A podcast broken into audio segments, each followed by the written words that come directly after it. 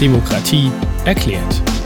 Ja, hallo und herzlich willkommen zur zweiten Episode von Demokratie erklärt, dem Podcast, wo wir versuchen, so ein bisschen in den Maschinenraum der Demokratie reinzuschauen. Und äh, in der letzten Ausgabe haben wir uns ja schon relativ ausführlich mit dem Bundestag beschäftigt, allerdings ja auf, ich sag mal, theoretischer Ebene. Und das wollen wir heute noch mal ein bisschen vertiefen mit einem ausgewiesenen Experten, kann man sagen. Äh, heute bei mir ist äh, Fritz Rudolf Körper, zugeschaltet aus Worms, wie ich eben erfahren habe. Und ich sage deswegen äh, Experte, weil sie ja äh, über 23 Jahre für die SPD im, im Bundestag ähm, gesessen haben. Ähm, wie kam es denn dazu eigentlich? Also Sie waren ja vorher auch äh, Landtagsmitglied. Wie, wie, wie, kam eigentlich das zustande, dass Sie sich politisch äh, engagiert haben? Was, was war da der Grund, der Auslöser sozusagen? Ja, zuerst einmal äh, vielen Dank äh, für die Einladung. Ich äh, finde die Aktion sehr gut und deswegen stehe ich auch da gerne zur Verfügung. Wie bin ich in die Politik hineingeraten? Das kann ich relativ leicht erklären. Ich bin 1973 in die SPD eingetreten. Da war ich noch Schüler. Und das Jahr, das muss man vielleicht jetzt erklären, war ein Jahr später von 1972. Äh, das war das Jahr, äh, wo Willy Brandt äh, zum Bundeskanzler gewählt worden ist. Ich will das jetzt nicht im Einzelnen erklären, wer Willy Brandt war. Ich hoffe, das kann man so stehen lassen. Und äh, insbesondere war damals sehr stark äh, diskutiert äh, die äh, Frage Versöhnung mit unseren osteuropäischen Nachbarn. Die sogenannte Ostpolitik hat da eine Rolle gespielt. Das war gesellschaftspolitisch ein heiß diskutiertes ähm, Thema. Und das hat mich einfach auch zur äh, Politik gebracht. Ich muss eins hinzufügen, ich komme aus einem politisch interessierten Elternhaus, ich komme aber nicht aus einem parteipolitisch äh, organisatorisch festgelegtem Elternhaus. Mein Vater war Handwerksmeister, meine Mutter äh, Lehrerin. Also wir haben immer schon über Politik diskutiert und das war ein ganz wichtiger Grundstein, glaube ich, äh, für dieses Interesse. Und äh, so, glaube ich, in kurzen Worten äh, erklärt, wie ich zum politischen Interesse gekommen bin, zu ähm, äh, ja, äh, meinem Engagement. Und äh, im September 1979 ich weiß das übrigens noch ganz genau, am 12. September 1979 wurde ich Mitglied des Rheinland-Pfälzischen Landtags. Ja, und so ging es dann eine Zeit lang auf jeden Fall weiter. Also 1990 dann äh, äh, als äh, Direktkandidat, also über die Erststimme in den Bundestag eingezogen. Wir haben auch letztes Mal schon ein bisschen über diese zwei Stimmen gesprochen und auch da sind es ja sozusagen, ähm, äh, können wir sie für beides als Beispiel hernehmen. Es waren dann lange Zeit der Direktkandidat und sind dann aber auch, ich glaube, zweimal über die Landesliste ähm, äh, in den Bundestag eingezogen. Wie, wie, funktioniert das üblicherweise? Also wie landet man auf dieser Landesliste? Äh, auf der Landesliste einer Partei, äh, ja, landet man äh, durch äh, eine Wahl. Eine Wahl, die eine Delegiertenversammlung herbeiführt. Äh, das ist die Organisation unserer Demokratie. Die geht also bis in die Ortsvereine hinein, äh, in diese Organisationseinheit. Äh, dort werden beispielsweise Delegierte gewählt. Delegierte, die dann auf Kreisebene und auf Landesebene ein Mandat haben, um an den jeweiligen Delegiertenversammlungen teilzunehmen zu nehmen und äh, beispielsweise die Landesdelegiertenversammlung legt dann eine Landesliste fest, wo es dann eine bestimmte Reihung gibt. Es kann nicht jeder auf den ersten Platz, äh, es kann nicht äh, jeder auf den letzten Platz. Also das wird dann in einem demokratischen Prozess äh, entschieden. Ich hatte beispielsweise auf der Landesliste der SPD von Platz 1 bis zu Platz 12 unterschiedliche Listenplätze. Äh, das ist ähm, äh, äh, so in der Vergangenheit gewesen. Und Jetzt haben Sie auch noch zu der Erststimme gefragt. Wie wird man Direktkandidat? Der Direktkandidat wird auch in einer sogenannten Wahlkreiskonferenz äh, ähm, ja bestimmt nicht bestimmt, sondern gewählt. Und da gilt es das gleiche Prinzip, dass die Delegierten, die gewählten Delegierten aus den Ortsvereinen heraus äh, im Grunde genommen dann an dieser Wahlkreiskonferenz teilnehmen und ihre Wahl vornehmen. Jetzt war ja 2013, Sie haben eben schon den zwölften Listenplatz angesprochen. Das äh, wird ja dann, äh, wenn ich mich da recht erinnere, die, die Bundestagswahl 2013 gewesen sein, wo es dann auch äh, nicht mehr gereicht hat. Dann gesagt, jetzt ist mal okay mit dem politischen Engagement und haben dann ja nochmal was anderes gemacht, sozusagen, nämlich eine ähm, eine, eine, Firma gegründet, die die Beratung anbietet. Ähm, Gibt es trotzdem was, was Sie jetzt an der politischen Arbeit vermissen oder ähm, ist das jetzt irgendwie erstmal sozusagen ein abgeschnittener äh, Lebensabschnitt sozusagen?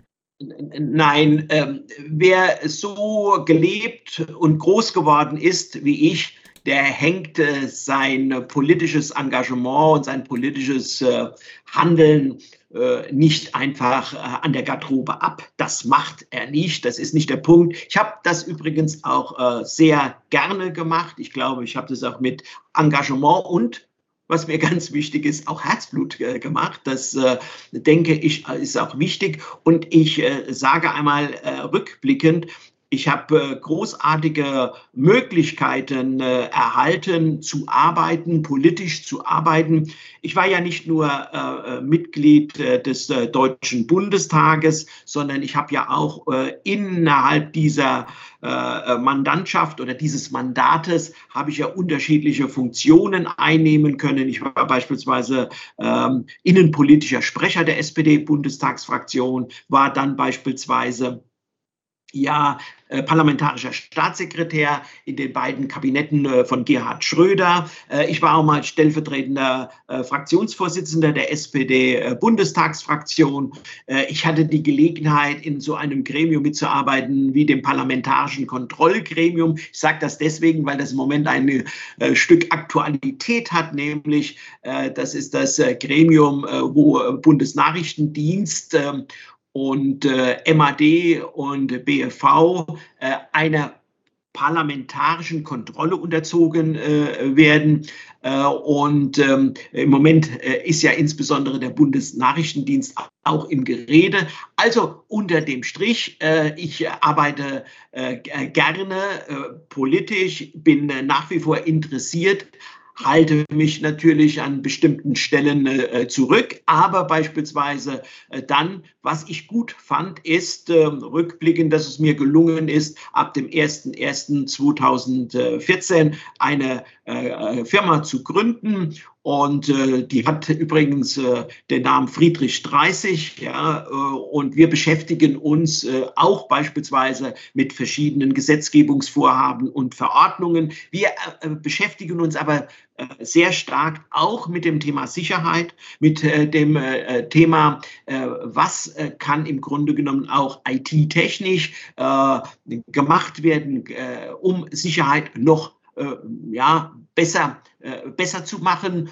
Und äh, also das ist spannend. Äh, ich bin übrigens genauso äh, beschäftigt wie äh, früher. Und ich bin übrigens jetzt auch gleich auf dem Weg wieder nach Berlin. Ja, Genau, äh, ja, Sie haben jetzt ein, ein eigentlich äh, schöne äh, Gliederung für das, was ich eigentlich noch besprechen wollte, schon so ein bisschen äh, ausgelegt, nämlich was Sie alles im Rahmen Ihres Mandats auch gemacht haben. Ja. Und Sie sagten eben schon, ja, ich bin gleich wieder un unterwegs nach Berlin. Wenn man nach hier im, im Wahlkreis nach äh, Fritz Rudolf Körper fragt, ja. dann ähm, bekommt man eigentlich immer irgendwann eine Geschichte über Sie in der Bahn erzählt. Das passiert ja. eigentlich äh, äh, immer. Also ähm, man kann davon ausgehen, dass äh, Abgeordnete ziemlich viel unterwegs sind, oder? Also sie haben einen, einen Wahlkreis, ähm, der jetzt ja auch nicht direkt neben Berlin liegt, kann man sagen, und man ja. möchte ja dort irgendwie ansprechbar sein und man hat natürlich dann die Arbeit im Bundestag, man hat Sitzungswochen und so weiter. Wie, wie bringt man das alles unter einen Hut? Also wie, wie funktioniert das in der Praxis? Ja, erstens, äh, ich fahre gerne Bahn bis zum heutigen Tag. Und in der Tat, wenn Sie sagen, äh, wenn nach mir gefragt wird, äh, fällt das Stichwort Bahn immer. Ja, ich habe auch viele Menschen in der Bahn kennengelernt. Übrigens Menschen, mit denen ich bis zum heutigen Tag noch Kontakt habe. Ja, das heißt, das Bahnfahren ist eine gute Grundlage für den Ausbau des Netzwerkes. Ja? Und für die politische Arbeit ist Netzwerk also andere würden das ein bisschen flapsiger sagen, äh, dass man viele Leute kennt. Ja? Ja? Im Saarland heißt es immer so schön, äh, man kennt einer, der auch äh, jemanden kennt, ja, und so weiter und so fort. Also, das ist eine ganz wichtige Grundlage. Aber Sie haben äh, da schon auch ähm, etwas äh, angesprochen. Äh, das ist immer eine schwierige Gratwanderung zwischen der Arbeit vor Ort im Wahlkreis und dann äh, der politischen Arbeit. Ich habe ja übrigens noch in Bonn angefangen, in Bonn oder später in äh, Berlin. Ja, und mir ist es ja dann auch so ergangen, beispielsweise, weil es ja jetzt äh, so einen äh, Jahrestag äh, gibt, ähm, will ich das auch ansprechen. Äh, der 11. September 2001, sage ich jetzt mal, hat mein Leben und hat mein politisches Arbeiten ganz schön verändert. Ja, wenn ich überlege, was dadurch auch an mich an Herausforderungen ergangen ist.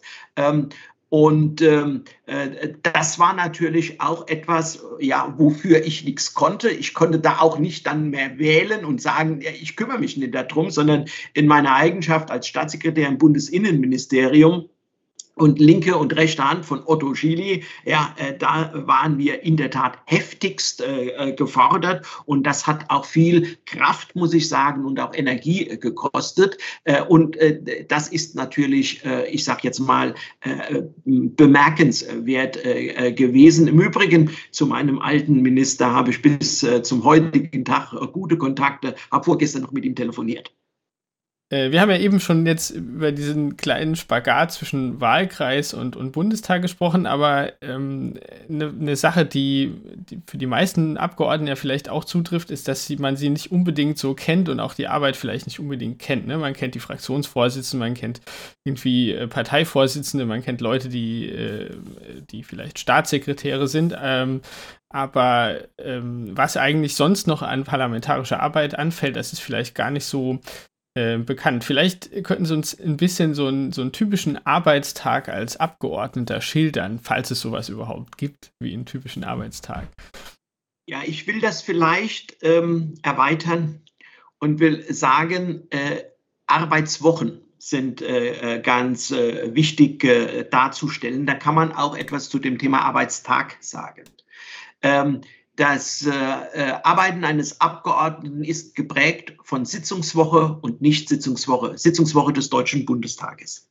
Eine solche Sitzungswoche hat ein bestimmtes Grundschema, was wiederkehrt im Übrigen bei allen im äh, Deutschen Bundestag vertretenen äh, Parteien ähnlich. Ja, das heißt, in einer Sitzungswoche fangen montags die Gremien an gegen ähm, 16, 17 Uhr, da tagen die Fraktionsvorstände. Ja. Beispielsweise war auch Mitglied äh, im Fraktionsvorstand, ja, äh, äh, und äh, da musstest du in den äh, Fraktionsvorstand, musstest du so anreisen, dass du dann dahin musstest. Und äh, diese Sitzungswoche ist weiter strukturiert. das ist so, dass dienstags morgens die Arbeitsgruppen tagen und jeder aber äh, Abgeordnete äh, hat ja dann auch ein Thema, einen, eine Arbeitsgruppe, äh, die die ähm, äh, Vorbereitungen trifft für die mittwochs stattfindenden Ausschüsse. Macht das an meinem Beispiel deutlich, war immer in der Arbeitsgruppe Innenpolitik. Ich habe übrigens im Innenausschuss des Deutschen Bundestages 1990 auch begonnen. Und äh, was ganz wichtig ist für die Arbeitsweise auch nochmal zu erklären, der Deutsche Bundestag hat so ein Berichterstatterwesen. Das heißt, alle Fraktionen äh, wählen zu den ähm, äh, verschiedensten Themen, die bearbeitet werden müssen, ihre Berichterstatter. Und die haben dann die Aufgabe, diese Themen zu betreuen, inhaltlich zu betreuen. Und um das ein bisschen plastisch zu machen, ich habe angefangen im Innenausschuss des Deutschen Bundestages und hatte das Thema Versorgung, das ist die Rente der Beamten, Besoldung, öffentliches Dienstrecht. Das waren solche Themen, ja, ich könnte ja jetzt sagen, für die sich vorher keiner so richtig interessiert hat, ja, wie diese Themen vergeben worden sind. Da habe ich gesagt, ich kann das mal machen, ja, so. Und das hat mir beispielsweise auch ein gutes Sprungbrett gegeben, äh, mit meiner politischen Arbeit inhaltlich, thematisch einzusteigen. Immer wenn diese Themen dann aufkamen, ja, dann war ich gefordert in der Arbeitsgruppe, äh, in der Fraktion äh, und letztendlich so bin ich dann auch innenpolitischer Sprecher geworden. Also diese, diese Arbeitstage sind sehr davon geprägt, ob Sitzungswoche oder nicht Sitzungswoche ist. Und wir haben ungefähr Sitzungswochen 22, 23 äh, im Jahr.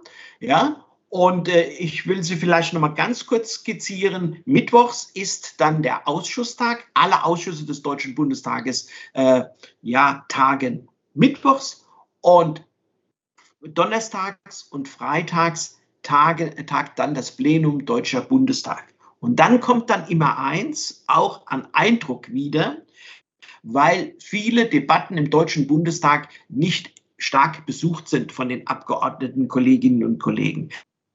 Da muss man allerdings auch wissen, diese äh, fachbezogene Arbeit äh, führt meistens dazu, wenn die, ich mache es wieder an meinem Beispiel deutlich, äh, wenn die Arbeitsgruppe Innenpolitik ein Thema im Plenum des Deutschen Bundestages hat, dann ist man da hingegangen. Oder es gab eine Generalaussprache. Aber man hat natürlich auch die eine oder andere äh, Debatte nicht besucht, weil die Arbeitsweise des Deutschen Bundestages auch so ist, dass es äh, parallel äh, zu äh, der äh, Plenarsitzung gibt es beispielsweise auch Termine. Ich mache mal ein Beispiel, was immer äh, äh, gute, gute Sache war, Besuchergruppen ja, dass man Besuchergruppen auch während des Plenums empfangen hat, dass man dort Rede und Antwort stand. Das ist auch ein Stück gelebte Demokratie. Und äh, diese äh, Besuche, die da stattfinden können, halte ich für ein gutes, gutes Instrument, ja,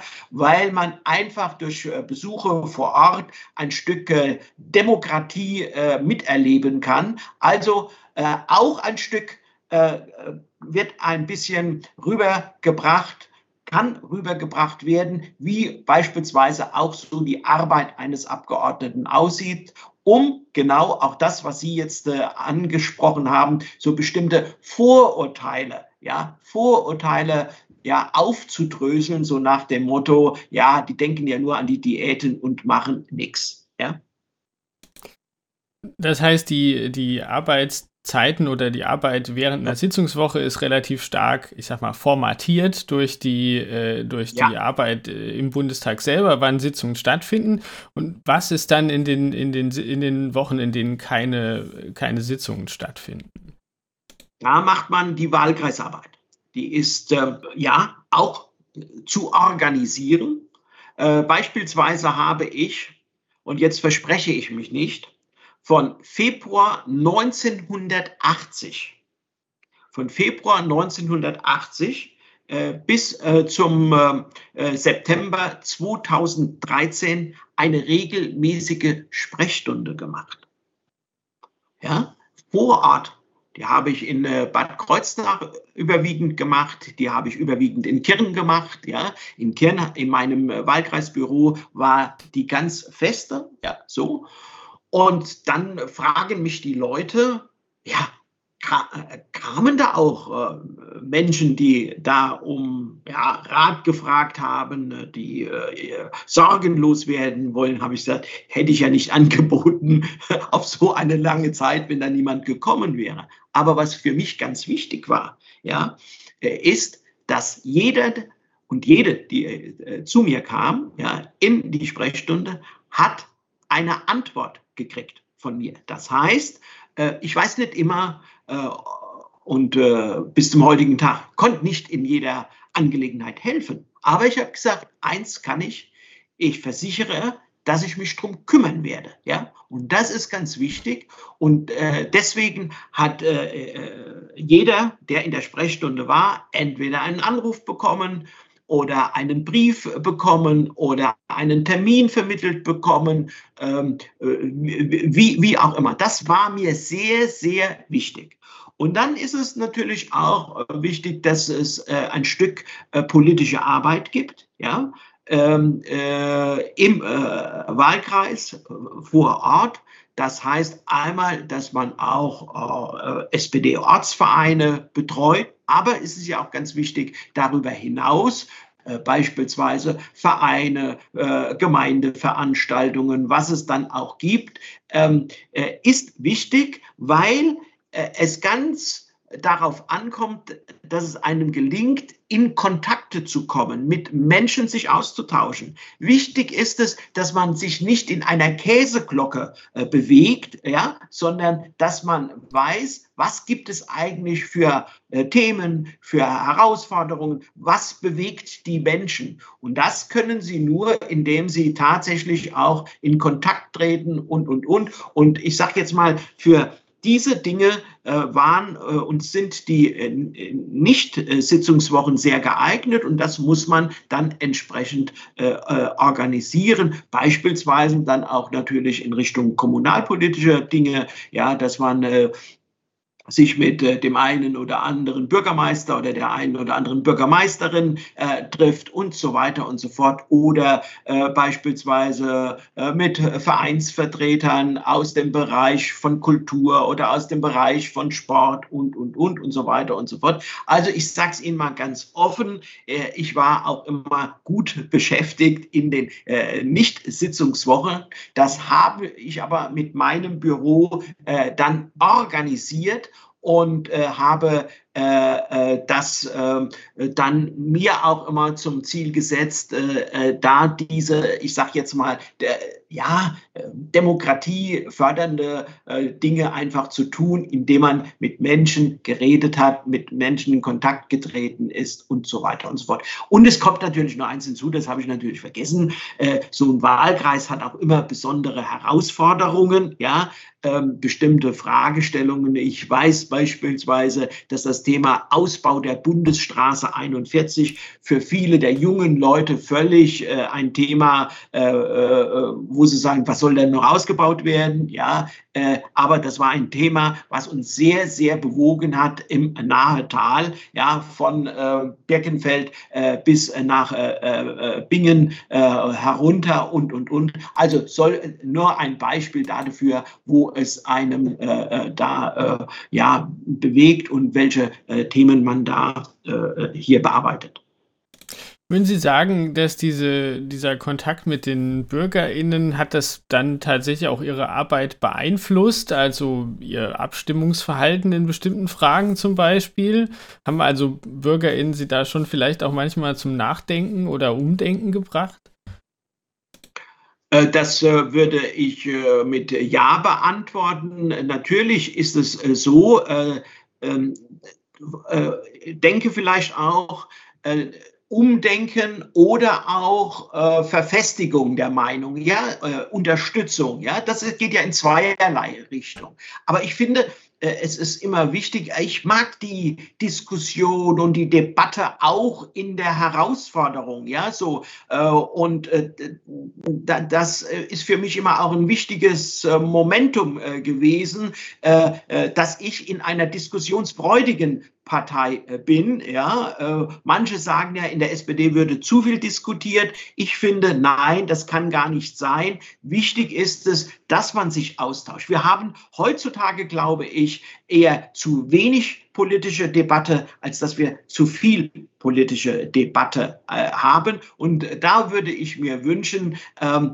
das kann nicht ein Einzelner, aber das ist die Frage, dass wir wieder zu mehr Debatte hinkommen, vor allen Dingen auch ähm, unter der Fragestellung, wie soll eigentlich unser Land aussehen äh, in äh, fünf Jahren, in zehn Jahren oder äh, Sie, Herr Herzog, sind ja noch viel jünger, auch für Sie ist ganz entscheidend, in 30 Jahren, ja. Oder in äh, 45 Jahren, ja, und, und, und, und so weiter und so fort. Und das, glaube ich, ist ganz wichtig. Und da kommt es auch ganz wichtig darauf an. Und deswegen finde ich es auch gut, dass Sie sowas machen, ja, äh, dass wir auch äh, vielleicht wieder auch verstärkt zu einer äh, äh, Debatte kommen, wo sich auch jung und alt und äh, Frauen und Männer ganz unterschiedlichster Lebensläufe und, und, und, dass wir wieder verstärkt hier zur Debatte kommen. Also ein ganz wichtiger Punkt und wir versuchen das ja hier so ein bisschen auch mit einem Forum äh, ja. äh, zu verstärken. Ja. Ähm, wir haben ja zu, wir haben zur Landtagswahl auch eine, eine, eine digitale Podiumsdiskussion gemacht mit ja. Schülerinnen und Schülern und den, den Landtagskandidaten. Und das ist, glaube ich, schon auch spannend zu sehen, was die, was die Themen von jungen Menschen eben sind und wie mhm. die verschiedenen Kandidaten, in dem Fall waren es nur Kandidaten, äh, darauf reagieren mhm. ähm, und welche Antworten die so haben dann darauf. Ähm, ich würde noch mal gerne auf einen anderen Punkt zurückkommen, ja. den Sie eben auch so gestreift haben, nämlich Sie haben gesagt, das äh, machen, machen wir dann, das macht dann mein Team. Ähm, also man arbeitet als Abgeordneter ja dann doch auch üblicherweise nicht alleine, sondern man hat äh, ich sag mal, unterstützendes Personal. Also wie, wie können wir uns das äh, vorstellen? Wo kommt das mhm. her und äh, was, was, machen die so sozusagen? Ja, das äh, ist äh, richtig, dass es äh, Personal gibt. Ich hatte immer äh, das äh, Wahlkreisbüro besetzt, ja, und ich habe in der Tat auch immer versucht, ähm, ja, das qualitativ gut zu besetzen, nicht Quantität, sondern Qualität stand bei mir im Vordergrund. So habe ich das auch in äh, Berlin äh, gehandhabt mit meinem Abgeordnetenbüro dort. Es gibt eine sogenannte äh, Aufwandspauschale und es gibt eine Personalpauschale, die kriegt jeder Abgeordnete nicht persönlich zur Verwendung, aber er kriegt diese Personalpauschale, ähm, die ist gedeckelt und die ist ähm, dann zu verwenden für äh, die Anstellung von Personal im Wahlkreisbüro beziehungsweise im Büro äh, im Bereich des Deutschen Bundestages. Die Zusammenarbeit mit anderen Abgeordneten ist ja auch äh, wichtig. Auch da hatten wir eben schon so ein bisschen drüber gesprochen. Äh, Sie haben gesagt, es gibt verschiedene, sozusagen, es gibt eine Aufgabenteilung inhaltlicher Art. Mhm. Auch schon darüber gesprochen, dass sie ja auch ähm, in der Fraktion äh, Ämter inne hatten. Mhm. Fraktionen sind ähm, immer wieder in Gesprächen, kommt das auch auf, immer wieder auch so ein, so ein äh, ja, Kristallisationspunkt für, äh, ich sag mal, äh, hochgezogene Augenbrauen, weil mhm. man, äh, weil man so von außen oft vielleicht irgendwie denkt, naja, wofür brauchen wir jetzt die ganzen Abgeordneten? Am Ende sind die in der Fraktion, die stimmen alle irgendwie gleich, weil Fraktionszwang und ähm, was macht das jetzt? Ähm, aber das ist natürlich jetzt eine sehr, auch, ich sag mal, falsch vereinfachte Darstellung.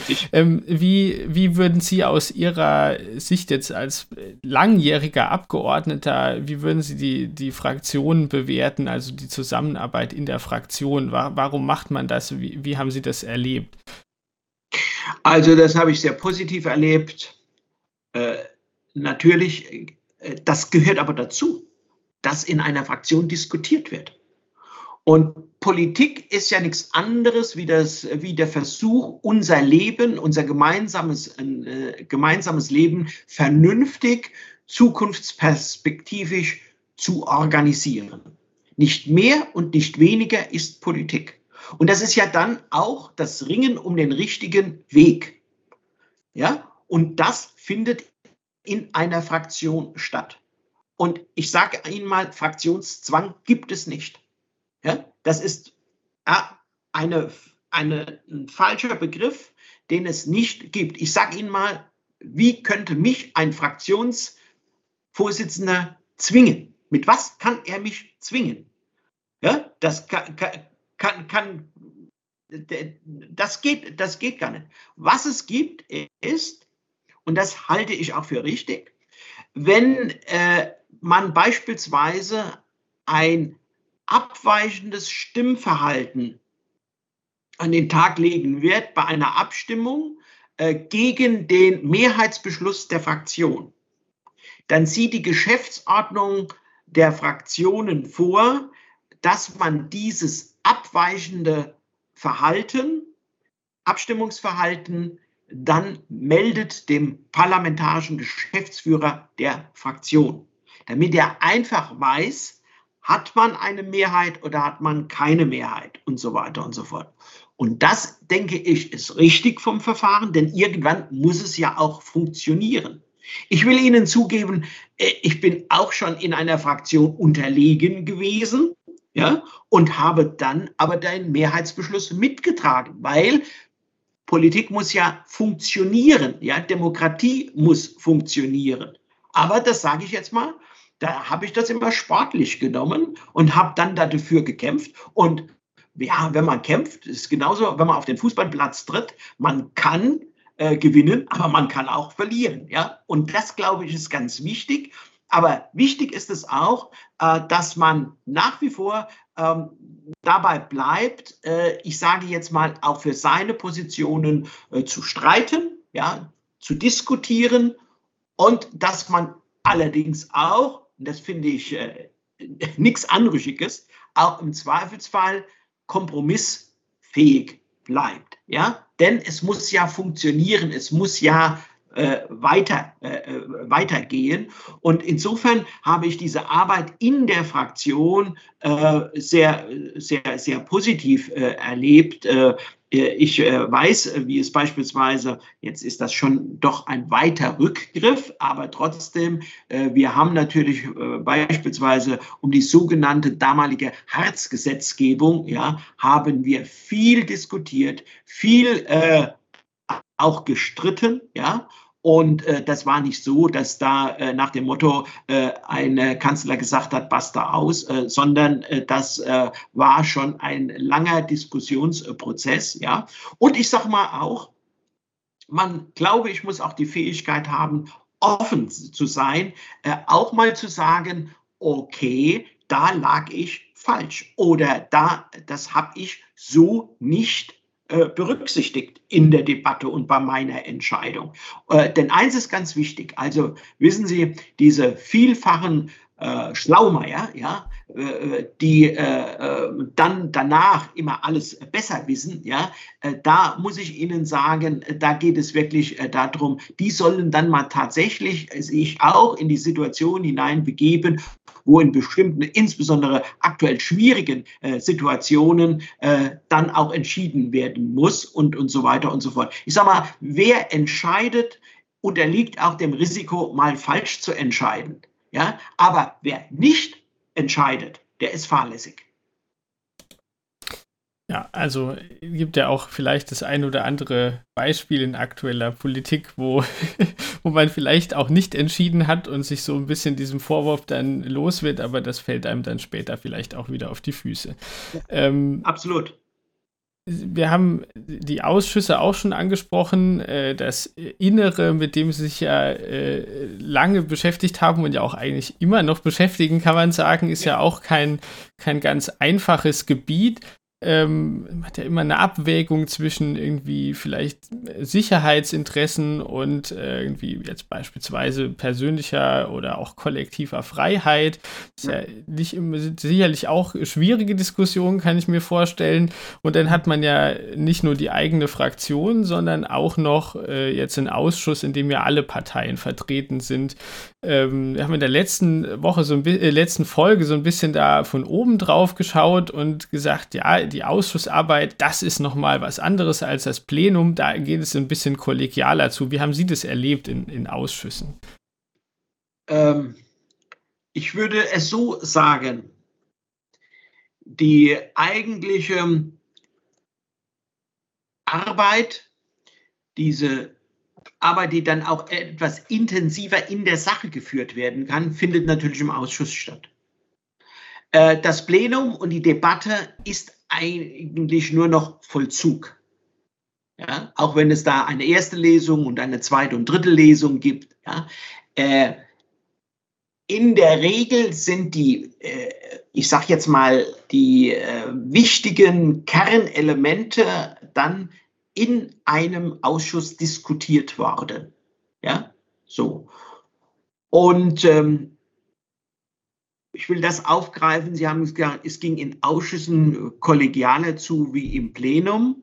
Ich glaube, das ist immer eine Frage, äh, wie geht man miteinander um? Ich bin beispielsweise jemand immer gewesen, der hart in der Sache war, aber im persönlichen Bereich äh, immer sehr zurückhaltend. Ich habe nie das Persönliche benutzt, um die inhaltliche Diskussion zu führen. Das ist mir zuwider. Ja? Und ich sage es ja auch mal ganz offen, äh, das merke ich bis zu dem heutigen Tag. Deswegen habe ich auch äh, die, die, die, die Möglichkeit, ja, mit Menschen über Parteigrenzen hinweg bis zum heutigen Tag mich inhaltlich auch gut auszutauschen. Wir kommen gleich äh, zum Ende. Ich hätte aber, würde gerne noch mal einmal auf dieses parlamentarische Kontrollgremium für die Geheimdienste eingehen, weil das ja, ja das ist ja vorhin schon angeteasert, ne? Es ist tatsächlich ja auch noch mal in äh, gerade im Moment auch äh, relevant und es ist ja eigentlich, kann man sagen, die letzten fünf Jahre schon relevant. Also die Snowden-Enthüllungen, das äh, wird ja, muss ja quasi ganz zum Ende ihrer, ihrer Zeit im, im Bundestag ist das, glaube ich, passiert. Ich glaube, Juni 2013 und dann äh, waren wahrscheinlich im September die, die Wahlen, nehme ich mal an. Ja. Ähm, ähm, wie, wie, das ist ja eine, auch eine sehr ja, verantwortungsvolle Aufgabe, kann man sagen, weil sie ja, das Gremium ist ja nicht groß, man ist also äh, mhm. ja einer der wenigen Leute, die überhaupt einen Einblick daran, darin haben. Wie, wie haben Sie das damals erlebt? Also hat das irgendwie auch, ja, ist das eine Last, die man da auf den Schultern hat oder ähm, äh, wie, ja, wie, wie, wie geht man damit um sozusagen? Also ich habe acht spannende Jahre im parlamentarischen Kontrollgremium erlebt, habe aber auch eins festgestellt, dass man sich nicht so richtig äh, dafür interessiert. Ähm, und äh, wir konnten und können eigentlich nicht äh, sehr gut eine Diskussion führen, so nach dem Motto, sind wir eigentlich richtig gut nachrichtendienstlich aufgestellt? Ich äh, würde mal sagen, aufgrund meiner Informationen, meiner Kenntnisse, würde ich sagen, wir haben tatsächlich einen Nachholbedarf darin, na, auch für uns festzulegen, was wollen wir außenpolitisch? Wie soll die Rolle Deutschlands zukünftig eigentlich sein? Dass wir da durch unsere Geschichte ein Stück Vorbelastung haben, gar keine Frage, das ist wichtig. Aber wir müssen ja in die Zukunft hinein denken, ja, für unsere nachfolgenden Generationen. Es gibt ja auch manche Leute, die sagen, wir können das ganze Nachrichtenwesen abschaffen. Ja, das ist eine Position, die ich nicht teile, ja, sondern ich glaube, wir brauchen äh, auch zukünftig äh, funktionierende Nachrichtendiensten im Innern und im Äußern. Also wir brauchen äh, den BND, wir brauchen äh, das äh, Bundesamt für Verfassungsschutz, äh, denn da ist ja die Situation auch nicht leichter geworden in den aktuell zurückliegenden Jahren, sondern eher auch schwieriger. Äh, was ich jetzt so ein bisschen aber raushöre, ist, ähm, dass diese, dass Ihnen diese Debatte über diese Grundsätze oder auch vielleicht um eine, ich sag mal, langfristige Ausrichtung, eine Strategie auch irgendwie fehlt. Also man kann das ja jetzt auf, auf diese Frage nach Außenpolitik, also was will Deutschland mhm. eigentlich in der Welt, was ist sozusagen die Rolle oder was soll die Rolle sein irgendwie. Ja. Man kann das aber auch auf ganz andere Themen wie Sie haben vorhin selber schon angesprochen, auch, dass Sie mal sich um Pensionen und äh, Renten gekümmert haben. Auch das ist ja ein, ein, Thema, was irgendwie eine langfristige Auswirkung irgendwie hat und wo man ja auch jetzt eigentlich schon weiß, naja, das da müsste man mal irgendwie ran. Klimawandel ist auch wieder so ein, oder Klimakatastrophe soll ich vielleicht besser sagen, ist mhm. äh, auch ein Thema, was auch so eine langfristige äh, Auswirkung hat. Ähm, ist es irgendwie was, was, im, was sozusagen im, im alltäglichen Klein-Klein einfach untergeht? Also diese, diese, dieser langfristige Blick, hat das irgendwas mit hat das was mit, mit dem, sozusagen mit der Vierjahresperiode da irgendwie zu tun oder, oder ist es, ähm, ist es eigentlich gar nicht so und es gibt diese, ist, es gibt diese, diese langfristige Ausrichtung. Was wäre da Ihre Einschätzung? Also es gibt ähm, ja immer auch Aktualität, aktueller Entscheidungsbedarf, aber ich glaube auch der aktuelle Entscheidungsbedarf muss bedient werden aus einem Wertekanon heraus und auch einer, aus einer bestimmten Haltung heraus. Ja, das ist ganz wichtig, äh, dass das gegeben äh, ist. Und äh, diese langfristigen Linien sind das eine. Und es wird immer so kommen, dass es auch aktuelle äh, Entscheidungsbedarfe gibt. Ja? Denn wir haben das ja nicht äh, im Griff. Wir haben beispielsweise äh, äh Fukushima nicht äh, gewusst. Im Jahre 2013 war das, glaube ich.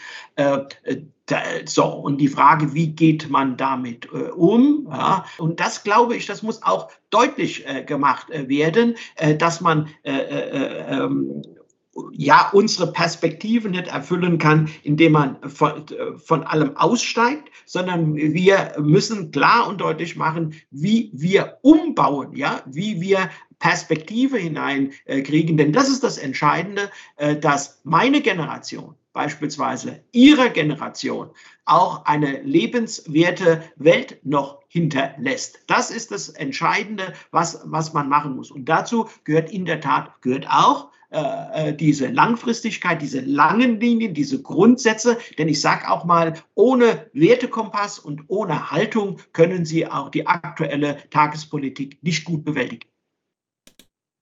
Ja, das ist ein schönes Schlusswort, glaube ich. Ähm, äh, ich würde mich an der Stelle bedanken äh, für ja. die Zeit, die Sie sich genommen haben. Ich weiß, Sie springen ja dann wahrscheinlich gleich wieder in einen Zug, oder?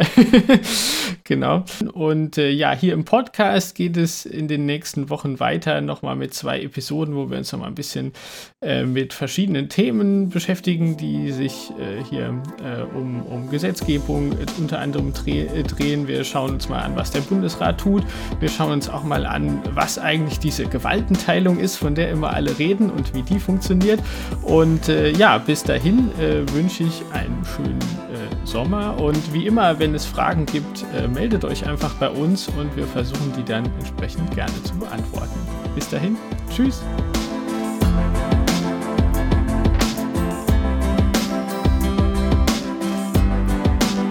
Demokratie erklärt wird unterstützt durch die Partnerschaft für Demokratie im Nationalpark Landkreis Birkenfeld und gefördert im Rahmen des Bundesprogramms Demokratie leben durch das Bundesministerium für Familie, Senioren, Frauen und Jugend. Ihr habt noch Fragen? Schreibt einen Kommentar auf die Website oder unter das Video oder schickt uns eine E-Mail an demokratie-erklärt.ok-nahtv.de.